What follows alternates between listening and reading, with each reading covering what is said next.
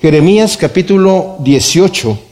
Hemos estado viendo estas tremendas profecías de Jeremías que han venido de parte de Dios a través del ministerio de este profeta que empezó muy joven y eran profecías de juicio hacia el pueblo de Israel porque estaban en una condición de una perversión tal que como vamos a ver ahora, cada vez se está poniendo la situación más fea.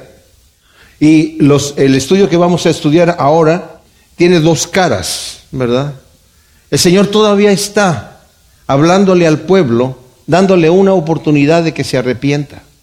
Pero ya había advertido de antemano el juicio que iba a traer sobre su pueblo si no se arrepentía. Y mis amados, esto lo tenemos que ver no como, como un, un accidente, digamos, de, de, la situación. Dios es el perfecto Dios creador. Su plan es perfecto.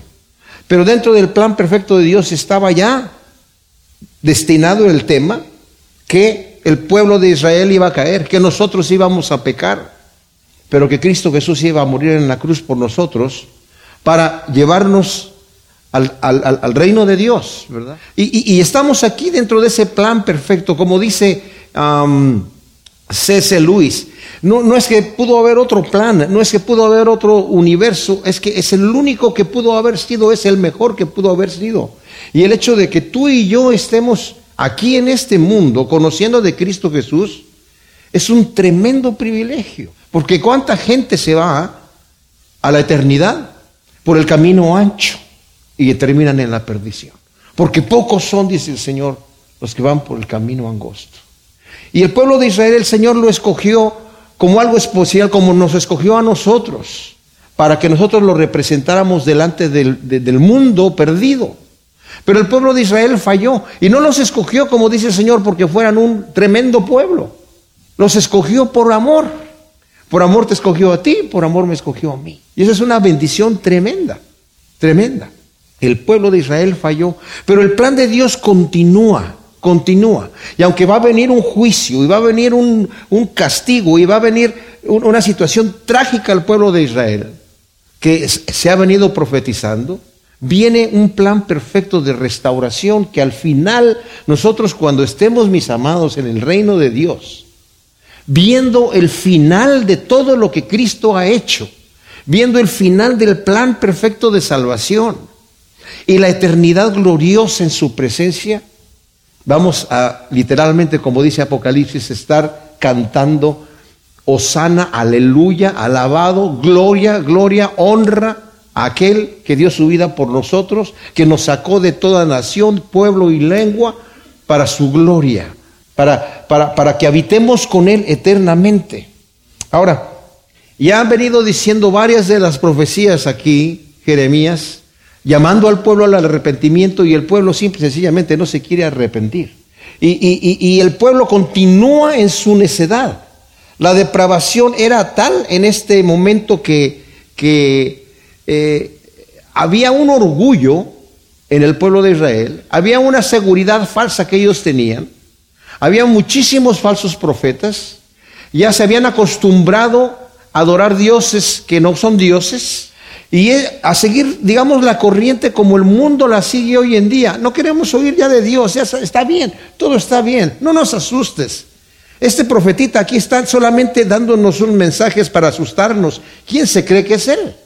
Sus mismos parientes, porque era sacerdote él, era de familia de sacerdotes, su mismo eh, ciudad de Anatot, en donde estaban sus parientes que eran sacerdotes, Estaban en contra de él. Dice, el Señor le dijo, no confías en tus propios hermanos porque andan tramando darte muerte, tu propia familia. ¿Por qué? Porque no les gusta el mensaje que tú tienes. Y uno puede decir, bueno, pues es una familia de sacerdotes que no deberían estar sirviendo a Dios. No estaban sirviendo a Dios, estaban sirviendo a otros dioses. Estaban viviendo una vida de pecado que ellos estaban aprobando. Y eso, mis hermanos, Queridos, lo digo con temor y temblor, porque nosotros nos podemos confiar falsamente en que todo va bien, mientras el Señor no nos está castigando, como dice Romanos capítulo 2, ¿verdad? Tú moralista que criticas al perverso y, que, lo juzgas y dices eso que está haciendo está mal hecho y va a recibir su juicio, pero tú haces lo mismo, no en el mismo grado, pero haces lo mismo. Y crees que porque Dios no ha descargado el puño sobre ti, que está probando lo que tú estás haciendo, que es normal. No. Ahora, claro, eso lo está diciendo Pablo en Romanos para darnos a entender que nadie es justo en delante de Dios. ¿Verdad? Ni los impíos, ni los moralistas, ni los religiosos, sino que todos han pecado y se han apartado, pero el plan perfecto de Dios, y cuando entremos a estudiar Colosenses va a ser una maravilla que veamos que Cristo es el todo en todos nosotros. Cristo es el que nos va a presentar a nosotros sin mancha y sin arruga. Y uno puede decir, pero yo tengo manchas y tengo arrugas. ¿A, poco el Señor me va a ir limpiando poco a poco hasta que yo llegue a, la perfección antes de presentarme a, delante de Dios? No, como somos, el Señor ya nos ve justos, nos declara justos, porque Cristo ya pagó el precio. Y cuando nosotros podemos descansar en esa seguridad, en ese amor de Dios, mis amados, nuestras vidas se transforman, porque entonces estamos viviendo en una fe viva. ¿Qué, ¿Cuál es la fe viva? Cristo es el todo en todos. No le tenemos que añadir nada. Pero esa fe viva va a producir en mí una vida santa que no va a ser tan, digamos, santa a los ojos de, Dios en sí mismo, comparado con Él. Pero cubiertos con la, con la sangre de Cristo, el Señor nos ve así, nos declara justos siendo nosotros impíos, dice Romanos 4.5 pero nos presenta delante del Padre sin mancha y sin arruga. ¿Cómo? Porque su sangre nos limpia de todo pecado. Entonces, cuando entramos ahora en el capítulo 18 de Jeremías, el Señor le va a dar una revelación a Jeremías en la casa de un alfarero y le dice en el versículo primero, revelación que tuvo Jeremías de parte de Yahvé que decía, levántate y baja a la casa del alfarero y ahí te haré oír mis palabras. O sea, el Señor lo envía le voy a dar un mensaje para darle al pueblo, ¿verdad? Y el Señor le habla a Jeremías con una ilustración de observar al alfarero. Qué interesante, porque esto lo voy a volver a repetir, ¿verdad? Porque es interesante notarlo. Muchos de los profetas de repente no sabían lo que iban a decir hasta en el momento donde el Señor les da un ejemplo y en ese momento viene la palabra de Dios a ellos. Jeremías ya tenía un mensaje que el Señor le había dicho, porque cuando el Señor llamó a Jeremías, Jeremías estaba asustado, le dijo, yo soy muy joven y no sé qué decir. El Señor le dijo, no digas que yo soy joven, porque yo te voy a decir qué vas a decir. Tú no tienes que inventar el mensaje, pero además tienes que armarte de valor, porque va a ser dura la tarea que tienes que hacer. Y mis amados, cuando predicamos un evangelio verdadero, el mundo se enoja, el mundo se enardece porque no quieren escuchar el verdadero evangelio. Porque duele, duele. Pero el evangelio quiere decir buenas noticias. Primero tenemos que reconocer quiénes somos y luego caer postrados delante del Rey de Reyes diciendo, soy un pobre en espíritu, soy un mendigo en espíritu, no tengo absolutamente nada, ninguna credencial para presentarme delante de ti y vengo, Señor, tal como soy. Y el Señor dice, tú ya estás justificado porque has venido bajo la gracia de Cristo Jesús. No con credenciales, con un corazón contrito y humillado. Entonces, Jeremías va a la casa del alfarero y el Señor no sabe todavía lo que le va a decir hasta que él llega a la casa del alfarero.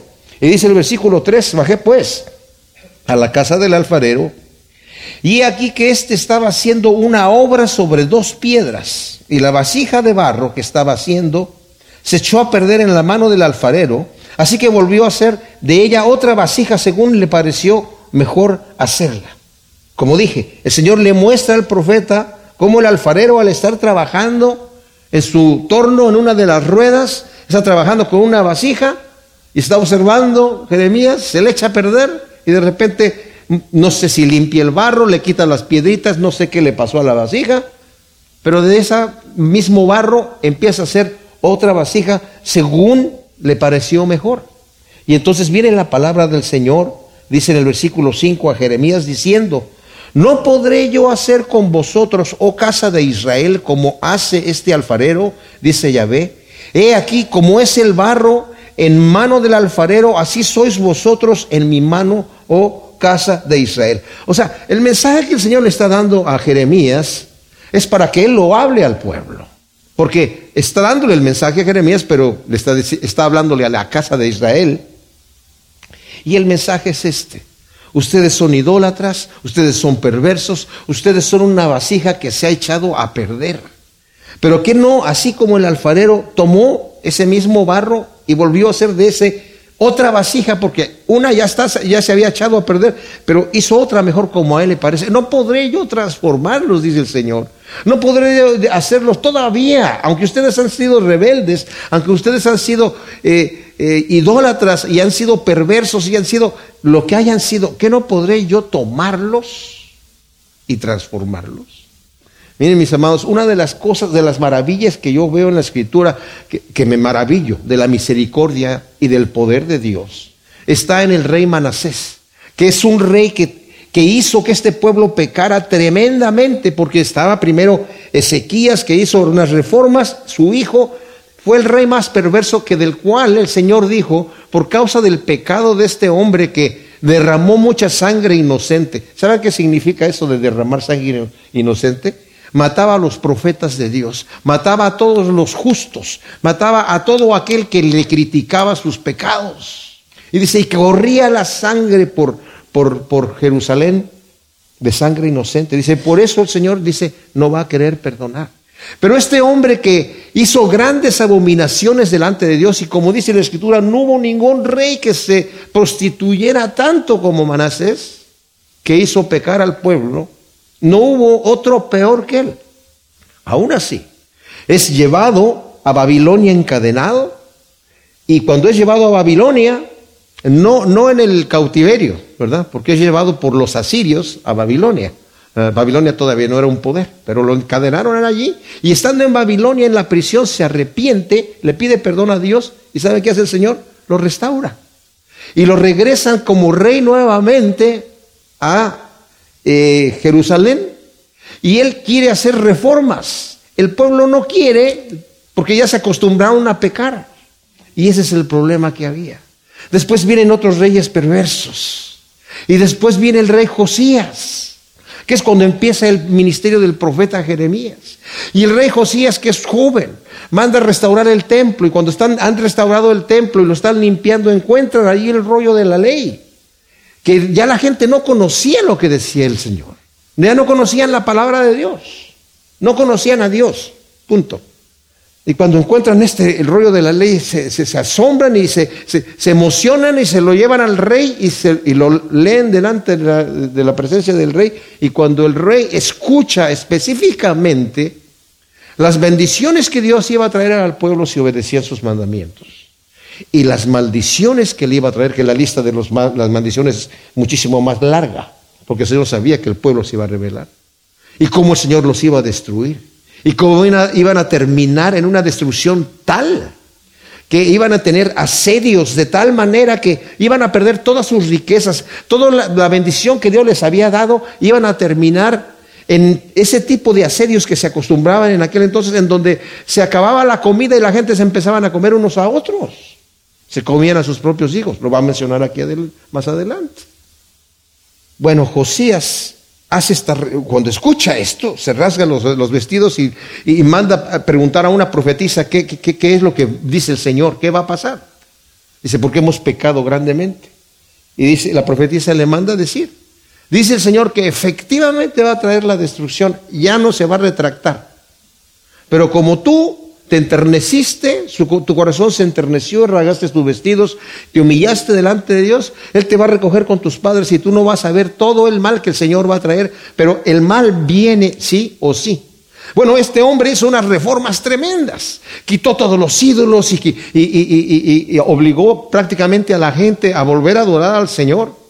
El lugar que va a mencionar aquí, que se llama Tofet, del valle de Ben Hinnom, era un lugar en donde la gente sacrificaba a sus hijos y sus hijas a, Baal y a Moloch. Él lo convirtió en un basurero y donde se quemaba constantemente la basura. y donde se tiraban los cadáveres de la gente pobre que no podían sepultar.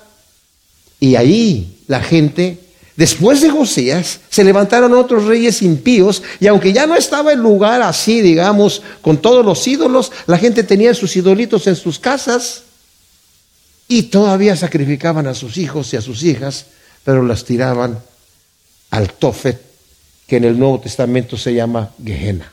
Era donde tiraban toda la basura.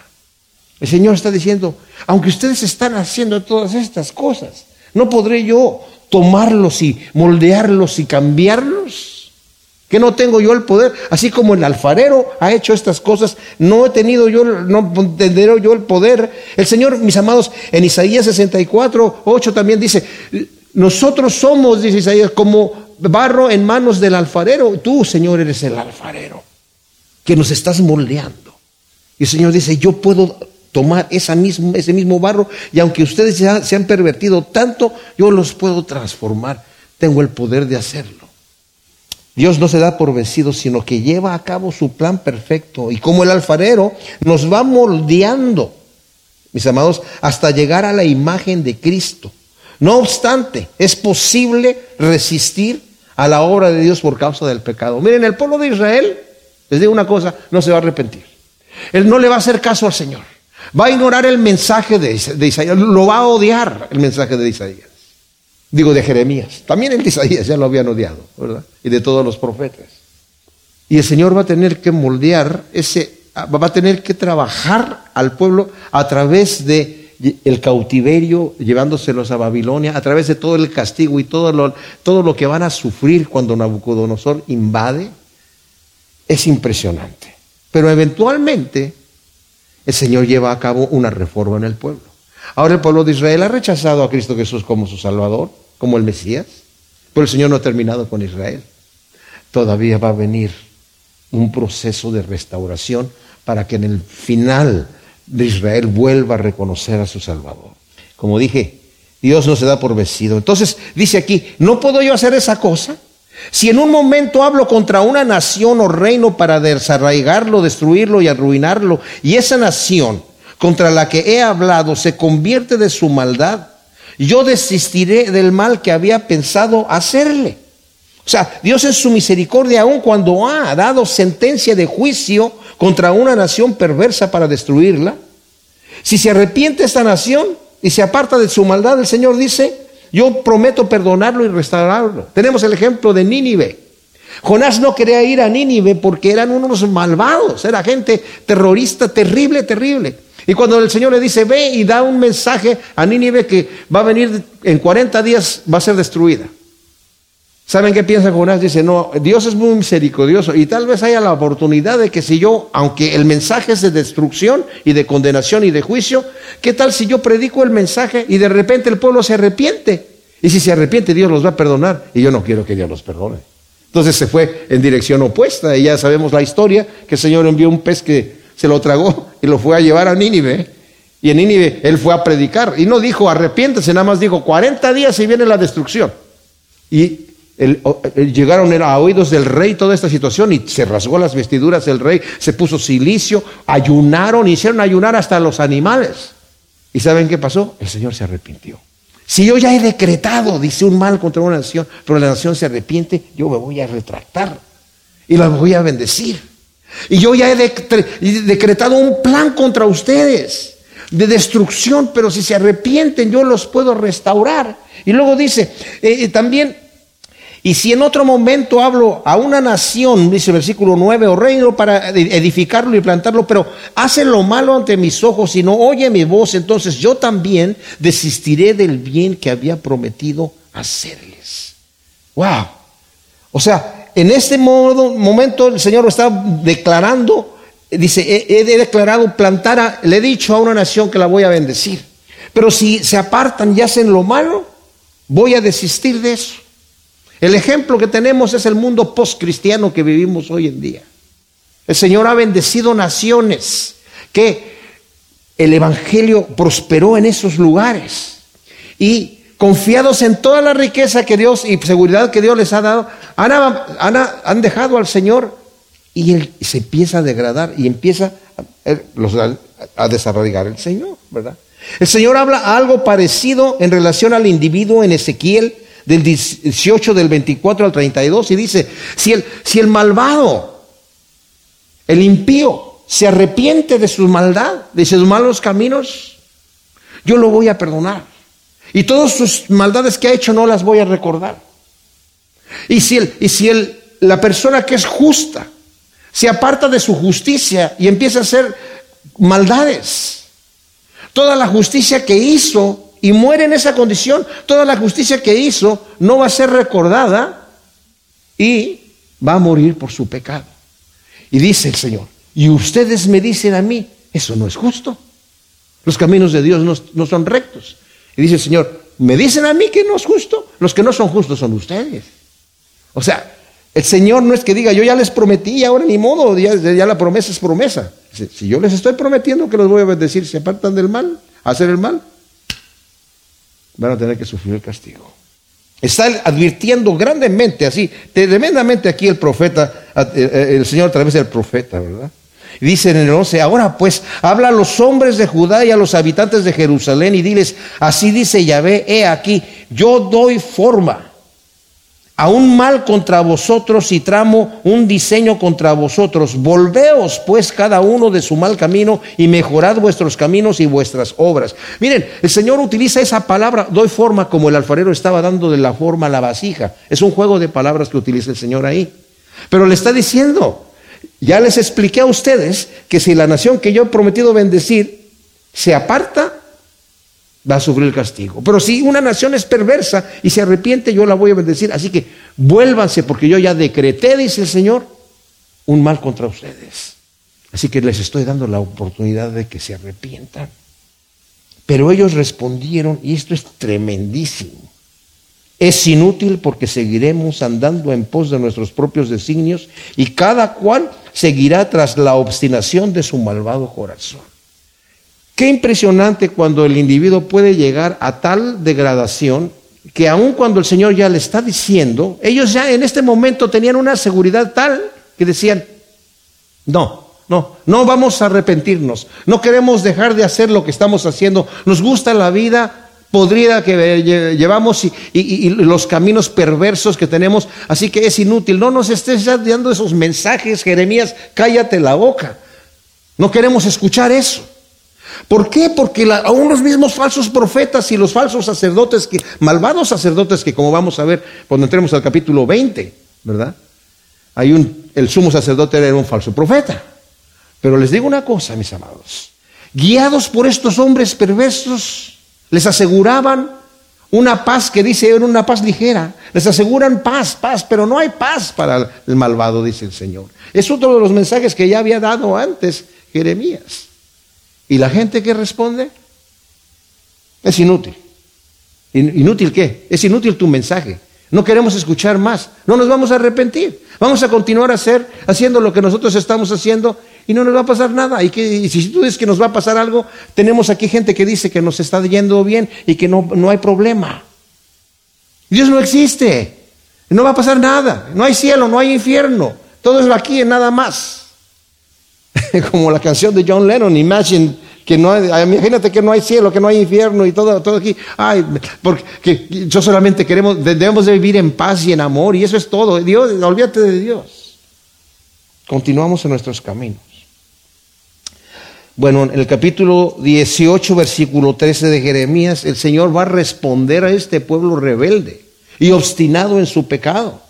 Que ya el Señor le había dicho, le dio una, un mensaje muy especial a través del profeta Jeremías, a través del alfarero que estaba moldeando el barro y era un barro todavía moldeable. Fíjese, esto es importante. Era un barro todavía moldeable, maleable. Y esa vasija que se había echado a perder, hace el alfarero otra vasija y el Señor dice, yo puedo transformarlos a ustedes así. Así que arrepiéntanse. Y yo me voy a arrepentir del mal que he decretado, porque ya decreté un mal contra ustedes y el pueblo dice, no queremos arrepentirnos. Vamos a seguir así. Lo vimos en el versículo 12. Y dice entonces el versículo 13, por tanto, así dice Yahvé, preguntad ahora entre las naciones, ¿quién ha oído cosa semejante? Algo horripilante ha hecho la Virgen de Israel. O sea, este versículo 3 es, es tremendo, porque está diciendo, pregunten entre los gentiles, ¿quién ha hecho una cosa semejante? En otra profecía, el Señor ya les había dicho, ninguna de las naciones gentiles paganas que tienen dioses que no son dioses, se olvidan de sus dioses. Y ustedes que están sirviendo al Dios vivo, se olvidan de servir al Dios vivo para ir a servir a los dioses falsos. Están tomando dioses de otras naciones y esas otras naciones no están tomando otros dioses y son dioses falsos. ¿Quién ha oído una cosa semejante? Que la Virgen de Israel, la, la, nación que el Señor sacó de la tierra de Egipto y la llevó y la plantó en la tierra que fluye leche y miel. Y tenían una seguridad de riqueza tremenda. El territorio de Palestina era otra cosa cuando entraron a poseerlo ellos, que como quedó después de todas las guerras y destrucciones, en donde quedaron desiertos gigantes, se, acrecentó eh, la destrucción y era una forma, una ética de guerra, destruir el terreno, los árboles, dejar a los cerros pelados, ¿verdad? Y que la gente no pudiera ni sembrar ni comer inutilizarlo. Entonces, está diciendo, ¿quién ha oído esa cosa semejante? ¿Desaparecerá acaso la nieve del Líbano, de los peñascos de las montañas? ¿Se agotarán las frescas aguas que fluyen de tierras lejanas? Pues mi pueblo me ha olvidado y ofrece sus sacrificios a dioses vanos y los hacen tropezar en sus caminos, los caminos antiguos, para que anden por sendas, por senderos no allanados hasta que la tierra se convierta en desolación y burla perpetua. Todo el que pase por ella se asombrará y meneará la cabeza. Eh, ¿qué, tremendo está esto, mis amados, porque el Señor está diciendo, ¿acaso la tierra esta que fluye leche y miel dejará de fluir leche y miel? Eh, eh, ¿Va a quedar devastada la tierra? Pues va a quedar devastada la tierra, porque el pueblo no se quiere arrepentir y va a traer todo ese mal sobre ellos mismos. ¿verdad? Me ha olvidado. Dice, están, están ofreciendo sacrificios a otros dioses. Y los hacen tropezar quienes, los dioses, probablemente los dioses, o también los falsos profetas y los sacerdotes malvados que los estaban guiando en dirección opuesta. Cuán importante, mis amados, es que aprendamos nosotros a escuchar la voz de Dios directamente, para que no seamos engañados y guiados por otras cosas o por falsas doctrinas. Dice, la tierra va a quedar de tal situación que la gente va a silbar, va a decir, uff, qué barbaridad, mira cómo quedó este lugar. Cuando llegó la deportación de Babilonia, la destrucción fue de tal magnitud, mis amados, que quedó devastada Jerusalén, inhabitada. Toda Judá quedó inhabitado hasta que regresaron 70 años después del cautiverio. Cuando llegó, ya Nehemías a tratar de reconstruir la ciudad, se estaban burlando los samaritanos que habían estado allí, que habían plantado ahí, diciendo que ¿a, poco vas a reconstruir con piedras que ya son calcinadas y de cenizas? Se burlaban de la reconstrucción. quedó en tal grado y dice, como un viento solano los esparciré delante del enemigo, en el día de la derrota les daré la espalda y no la cara. Wow, eh, mis amados, esto de que cuando Dios, mis amados, se convierte en nuestro enemigo por nuestra necedad y por nuestra obstinación, ¿a quién vamos? Dice, en aquel día yo les voy a dar la espalda y no la cara, porque van a clamar. Ya cuando el enemigo venga, va a decir, ahora, ahora sí, Diosito Santo, ahora sí, ahora sí, va a decir el Señor, ¿sabes qué? Ya, too late, es demasiado tarde, demasiado tarde. Hubo un tiempo de oportunidad, hubo un tiempo de oportunidad. Ahora, el Señor sabe, mis amados, lo que nosotros necesitamos para enderezar nuestros caminos. Y en su misericordia nos permite ciertas tragedias para enmendar nuestros caminos, para prevenirnos, para decir, hey, cuidado, camina bien, camina despacio, camina rectamente, confía en mí, anda mirándome a mí y vas a, vas, yo te voy a estar dando la cara y no la espalda. Pero puede llegar el momento en donde tu rebeldía sea tal que no tengas remedio y tenga que venir la destrucción. Y en aquel día cuando clames no te voy a escuchar. Ya lo había dicho Jeremías anteriormente. Aquel día van a clamar. Y el Señor dice, ya no los voy a escuchar en este día. Entonces ellos dijeron, venid, tramemos nosotros un plan contra Jeremías. Ciertamente no nos faltará la instrucción del sacerdote, ni el consejo del sabio, ni la palabra del profeta. Venid, traspasémonos con la lengua y no prestemos atención a ninguna de sus palabras. O sea, el pueblo en este momento está ciego del pecado. Dice, tenemos nuestros propios profetas que nos están profetizando que no nos va a pasar nada. Tenemos nuestros propios sacerdotes que nos dan permiso de seguir adorando otros ídolos. Entonces, porque vamos mejor a, callar a este hombre, vamos a, a calumniarlo, vamos a traspasarlo con palabras, que quiere decir, vamos a hablar mal de él. Vamos a decir que es un falso profeta. ¿Y saben qué? Pensaban eso, que era un falso profeta. No tenían ningún temor. Creían que lo que estaba diciendo lo estaba diciendo inventado.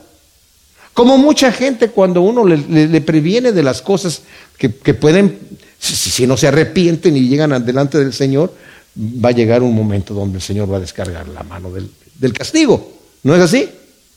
Pero hay gente que dice, mm, no, no, no va a pasar nada. Hay gente que me dice cosas bonitas y entonces yo estoy ahí descansando.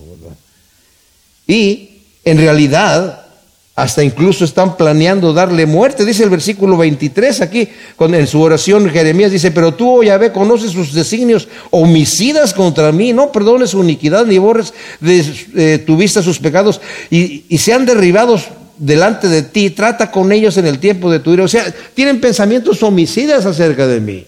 No solamente es vamos a callar al profeta, no solamente es hacerle mal eh, eh, a su reputación, es dañar su persona ignorar su ministerio. El pecado aturde, mis amados. El pecado aturde y la ceguera del pueblo es tal que confía en los falsos profetas y los perversos sacerdotes y los supuestos sabios. Dice, tenemos nuestros sabios que nos van a guiar. Así que no vamos a tener, que considerar los caminos de Dios. Y por lo mismo consideraban que Jeremías no podía ser un verdadero profeta, porque hablaba en contra de los profetas y de los sacerdotes. Lo vimos en el 531 y que les decía que estaban engañando al pueblo, diciéndoles paz, paz, en el 14-14, que todos practicaban el fraude, desde el más chico hasta el más viejo, en el 8 del 10 al 12, y que llegarían a estar incluso intoxicados, no sabiendo la verdad. Y eso lo dice en el 13-13. Tremendo. O sea, decían, este es un profeta que no es un profeta verdadero. Es un profeta falso, nos está criticando a nosotros y, nosotros no queremos ser criticados. Porque tenemos gente que nos está diciendo que todas las cosas están bien. Entonces, dice aquí, préstame atención tú, oh ve ahora eh, hace una oración Jeremías, dice, y escucha la voz de los que contienden contra mí. Es que se pagan bienes con males, porque han cavado una fosa para mi alma. Recuerda cómo intercedía por ellos ante ti para apartar de ellos tu ira. Miren mis amados, eh, el Señor había advertido a Jeremías ya varias veces en el 7.16, en el 11.14, no intercedas más por este pueblo porque si oras por ellos yo no voy a escucharte. Así que ni te molestes en interceder por ellos. Pero ¿saben qué hacía? Jeremías intercedía por ellos. Y lo vemos intercediendo en el 14 del 7 al, al, 11 y del 20 al 22, todavía diciendo, Señor, perdónanos. Él mismo se incluye en la oración diciendo, Señor, perdónanos, hemos pecado contra ti. Y luego le dice el Señor en el 15.1, mira Jeremías, aunque Moisés se presentara delante de mí y Job, y los, grandes, eh, Samuel, perdón. Eh, aunque ellos se presentaran delante de mí intercediendo por este pueblo, no los voy a escuchar. Yo ya determiné el mal, porque no se van a arrepentir. Ahora en el versículo, eh, bueno, el versículo 21 Vemos una oración fuerte, ¿verdad? De parte de Jeremías. Dice, ahora entrega a sus hijos al hambre y arrójalos al poder de la espada. Queden sus mujeres y viudas sin hijos. Mueran de la peste sus varones y sus jóvenes sean heridos a espada. Óigase clamor en sus casas cuando de repente traigas contra e-, ellos salteadores porque cavaron una fosa para atraparme y, y a mis pies han escondido lazos. Pero tú, Yahvé, conoces sus designios homicidas contra mí Así que no perdones su iniquidad, ni borres de tu vista sus pecados, y sean derribados delante de ti. Trata con ellos en el tiempo de tu ira. Como profeta, Jeremías está haciendo esta oración de juicio de parte de Dios, entendamos. Porque a nosotros el Señor nos ha dicho que debemos orar por los que nos maldicen, que debemos bendecir a los que nos maldicen, que debemos de hacer bien a los que nos aborrecen, a orar por los que nos ultrajan y nos persiguen y a bendecir a los que nos maldicen. Nos lo dice en Mateo 5:44. Pero Jeremías como profeta está haciendo esta oración en contra del pueblo porque va a venir esta destrucción.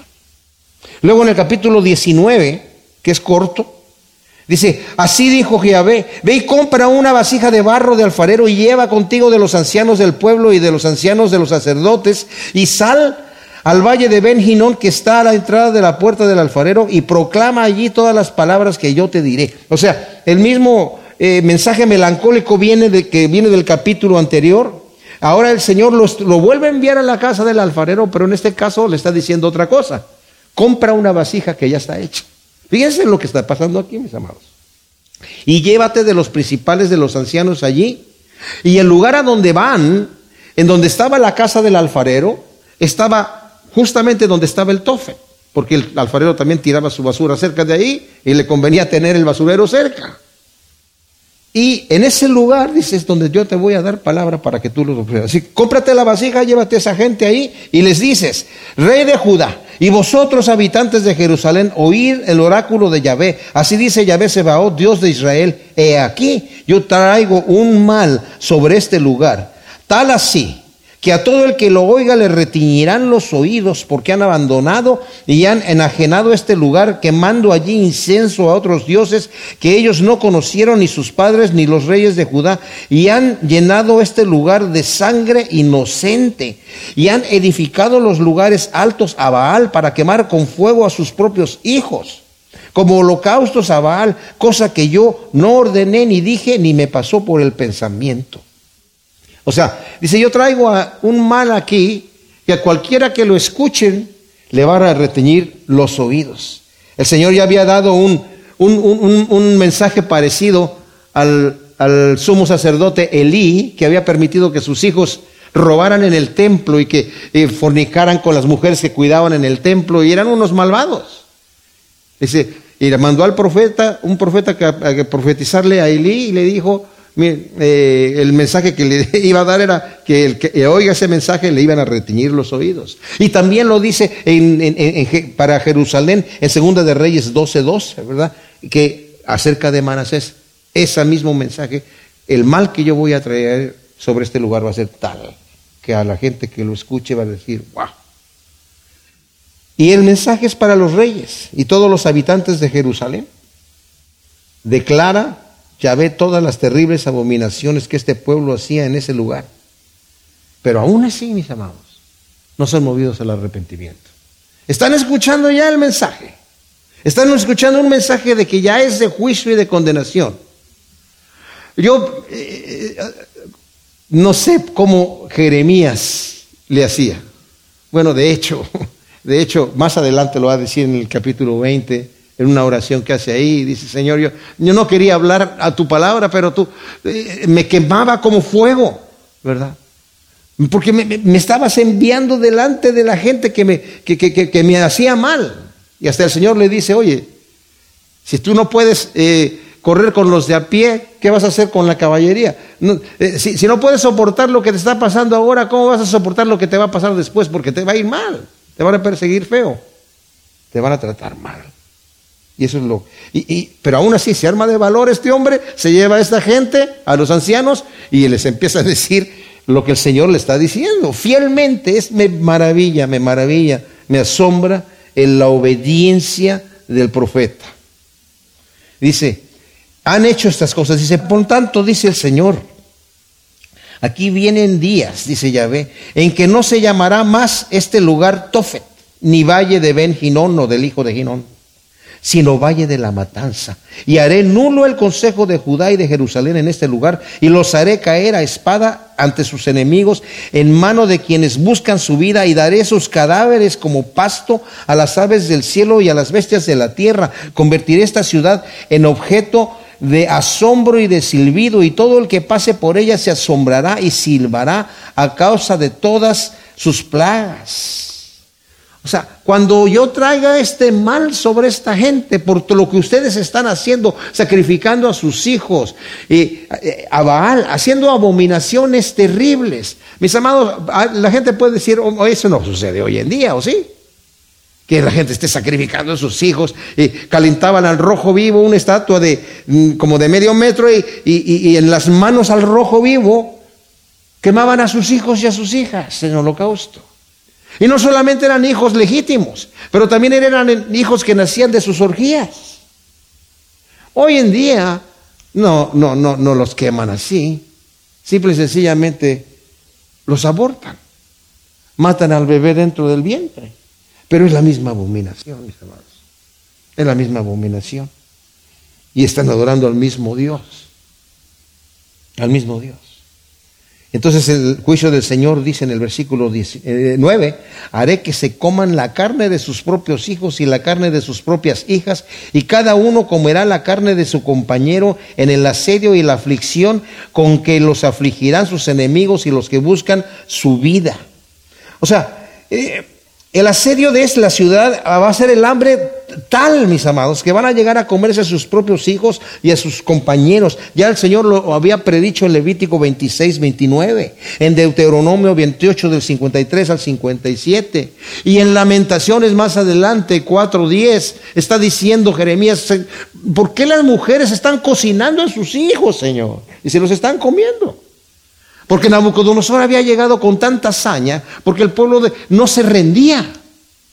Y tuvo que ir varias veces hasta que dijo, ya sabes qué, se los voy a destruir. Y los sitiaron, se les acabó la comida, se empezaron a comer a sus hijos y a comerse unos a otros.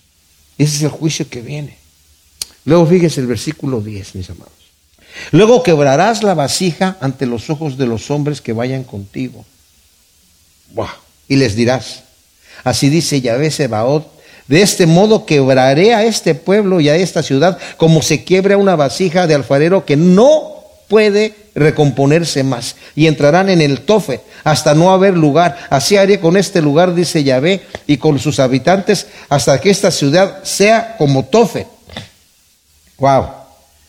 También las casas de Jerusalén y las casas de los reyes de Judá que están contaminadas serán como este lugar de Tofet, todas las casas sobre cuyos terrados queman incienso y a todos los ejércitos de los cielos y vierten libaciones a otros dioses. Ahora, eh, entendamos un detalle aquí, mis amados.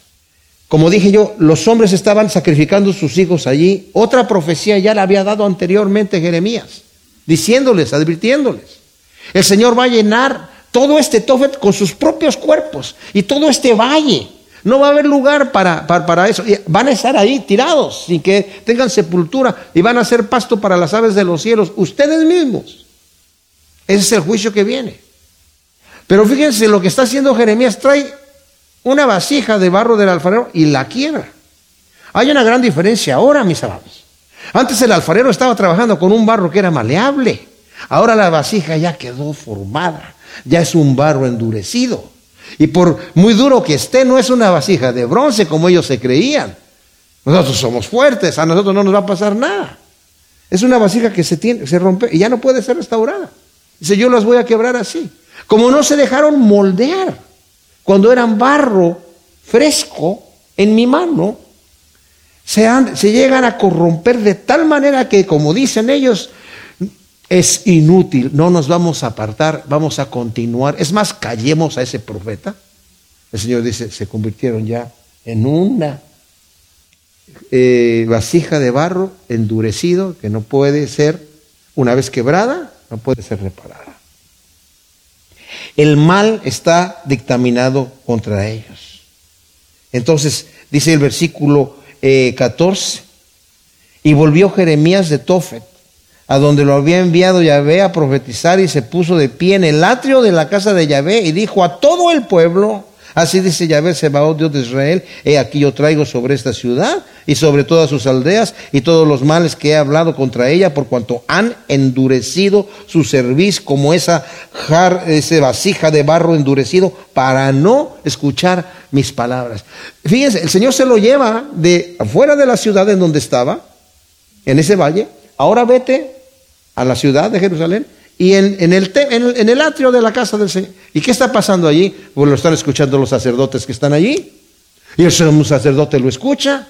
Y como vamos a estudiar, no nos va a dar tiempo de verlo ahora, pero en el versículo primero del capítulo 20 dice, Pasur, hijo de Imer, sacerdote que presidía como príncipe en la casa de Yahvé, oyó a Jeremías profetizar estas palabras y lo hizo azotar al profeta Jeremías y lo puso en el cepo que estaba en la puerta alta de Benjamín, la cual conducía a la casa de Yahvé. O sea, en vez de arrepentirse, escuchan al profeta y dice, azota a ese tipo. Estaban tan endurecidos. Mis amados, Dios no se da por vencida, pero esta es una solemne advertencia, ya que se necesita ser muy necio, rebelde y obstinado para resistir la gracia y la misericordia salvadora de nuestro bendito y amado Señor y Salvador. Se necesita ser muy necio y muy obstinado para llegar a endurecerse de esa manera, en donde ya una vez quebrado no se puede reparar. No obstante, les digo una cosa, Dios es Dios. Y aunque una vasija de barro endurecido no se pueda reparar, Dios sí la puede reparar. Dios puede hacer una vasija nueva. Dios puede darnos un, nos quita el corazón de piedra, nos pone un corazón de carne. Pero tendremos que hacernos la pregunta, porque vale la pena por la advertencia tan solemne, ¿qué clase de barro somos? ¿Somos el barro maleable? ¿Qué le decimos al Señor? Señor, moldéame esta vasija parece que no está bien. Hazme a tu imagen. Y el Señor nos va a ir conformando a la imagen de Cristo. Nos lleva de gloria en gloria. Nos va bendiciendo. Pero necesitamos estar buscando siempre el rostro de Dios para que nos moldee. Para que dejarnos nosotros eh, eh, eh, formar como Él quiere a la imagen misma de Cristo Jesús. De otra manera, seremos un barro endurecido que tendrá que ser quebrantado. Señor, te damos gracias por estas palabras tan tremendas del profeta, que son tus palabras y que son advertencias para nosotros. Son demostración de tu amor, de tu misericordia de tu gracia, pero a la vez de solemnes advertencias acerca de cómo podemos endurecernos por el pecado.